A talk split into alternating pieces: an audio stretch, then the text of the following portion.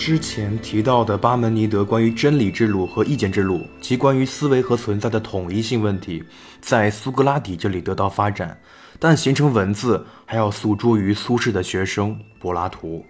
先复习一下智者运动。智者学派的产生，辩证看也有两方面意义：一是使雅典的思想活跃起来，在此期间，修辞学和辩论术产生，而且也迅速发展；二，但随之也使雅典陷入混乱和衰弱。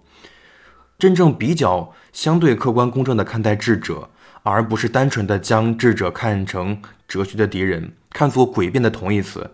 其实，直到黑格尔才比较客观的评价，包括。智者对哲学的贡献。什么是智者？如果你相信煤是黑的，雪是白的，而智者可以让你在相信煤是黑的和雪是白的情况下，同样也相信煤是白的而雪是黑的。代表人物是普罗泰戈拉，据说是第一个自称智者的人，生年约在公元前四百九十到公元前四百二十。他有两句话：一人是万物的尺度。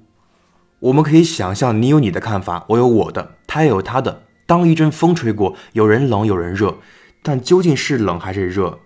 因为你和我和他都有其自己的看法。因为人是万物的尺度，但这个人是万物的尺度不是指整体人类的集合概念，而是指具体单独的人，即你是万物的尺度，我也是，他也是。那么万物便没有了尺度。如此一来，依旧可以是众说纷纭。依旧无法形成知识，一定程度上否定了知识的可能性，因为知识一定需要一个根基。二，一切理论都有其对立的说法。许多智者都从事职业教师的工作，就是花钱上补习班，学到的辩论术要做什么？其中一个途径就是在雅典的公民大会上获得胜利。在当时公民大会中有一条规则是，所有人都有资格通过辩论说服别人接受自己的意志。智者的产生也是雅典民主制的产物，因为当时话语可以压倒一切。但当话语可以压倒一切时，成为一种政治或者各种权力的手段优势时，有时候就会有有能者教授这种技能，语言沦为一种单纯的工具。像是哲学历史发展下来的哲学观，其中就有一段时间是以语言分析学为中心。此哲学观认为，在本源的意义上，哲学并不提供知识或者理论，而只是分析和澄清人们想表达的真实含义，也是分析哲学家的观点。他们认为，对语言进行分析是哲学的真实使命，是现代哲学真正的正确的出路。但后来有人批判，持此观念者忽略了语言中的人文性。我理解为，只是机械地看待语言背后的含义。语言和文字中优美的部分被忽略，因为语言中不只有文字，还有表达美感、民族历史的结晶等被忽略。普罗泰戈拉便是这么一位智者和职业教师，其一切理论都有其对立的说法。这观点便是事物无对错，只有论证方式的不同。所以这也是他们智者与诡辩划等号的原因，就是他们不注重问题或者对话的结果的可靠性或价值。他们的目的只是赢得这场辩论的胜利。关于普罗泰戈拉还有一个小故事：他的学生中有一个是穷人，穷学生只交一半的学费想学诉讼，另一半的学费等到第一场诉讼胜利后再还给老师。出事后，学生迟迟不打官司，老师看钱迟迟不到账，就主动找学生打官司。老师这么想：如果我作为老师的赢了，那你得给钱，这是官司的钱；如果我输了，你也得给钱。因为这是学费的钱，学生则这么想：如果我作为学生的输了，那不给钱，因为我第一场官司没赢，没钱，输了，没钱给老师。如果我赢了，老师得给我钱，因为我赢得了官司。这个故事也是一个普通逻辑学中错误、无效使用同一律的结果，因为其主体身份发生了微妙变化。比如学生和老师打官司，但是在法庭上，两者就不只是学生和老师的关系，而转变为原告和被告。不知道这两个词对不对？智者，所谓智者，原本泛指有智、有学识才能的人。雅典学院那幅画中的古希腊七贤就是例子。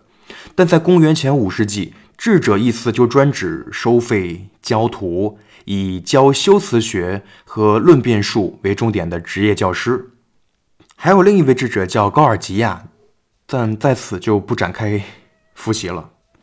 苏格拉底被雅典判处的罪名有两个：苏格拉底教唆年轻人反对他们的长辈。据说是有一名男子在家庭中发生了一些纠纷，跑来问苏格拉底。苏格拉底回答说：“听从你内心的声音，即认识你自己。”另一件事是，苏格拉底不信城邦的神，而引进所谓外邦的神。因为苏格拉底有时候会说这么一句话：“我内心有个声音要我或者指导我去做什么。”好像来自苏格拉底的申辩这一篇，我还没看完。苏格拉底认为尊重长辈，但不能盲从，需要判断是非对错。首先应该遵从真理。苏格拉底认为他更相信内心的守护神，而不相信城邦的神。这里就要提到一个。它的核心概念叫善。苏格拉底关于善的概念，不能单纯的，不能只单纯的理解为善的行为。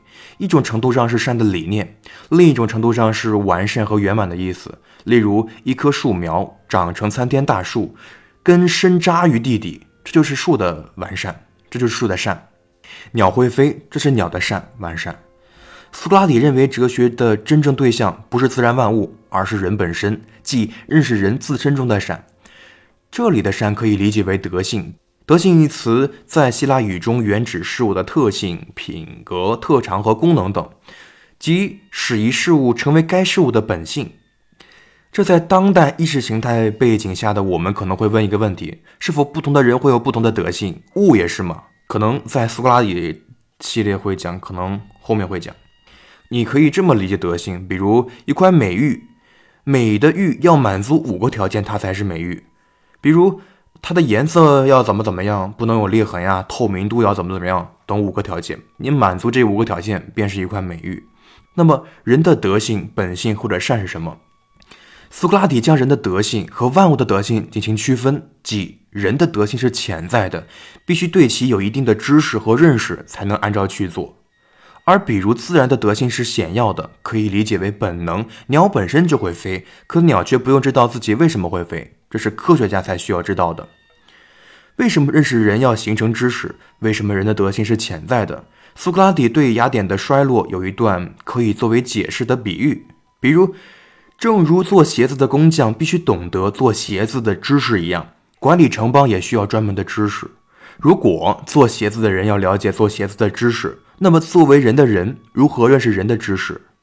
我发现笔记中没有这么记录，但是后来学哲学概论的时候，看到冯友兰先生的这一段话，如果可以解释的话，学哲学的目的在于使人作为人能够成为人，而不是成为某种人。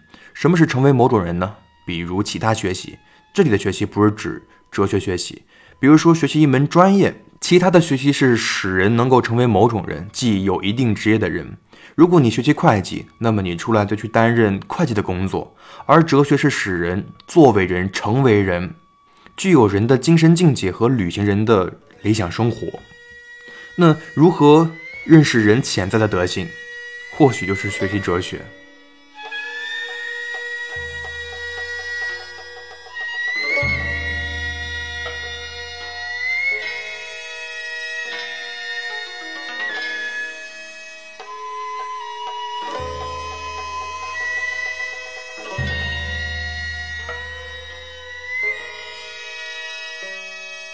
Thank.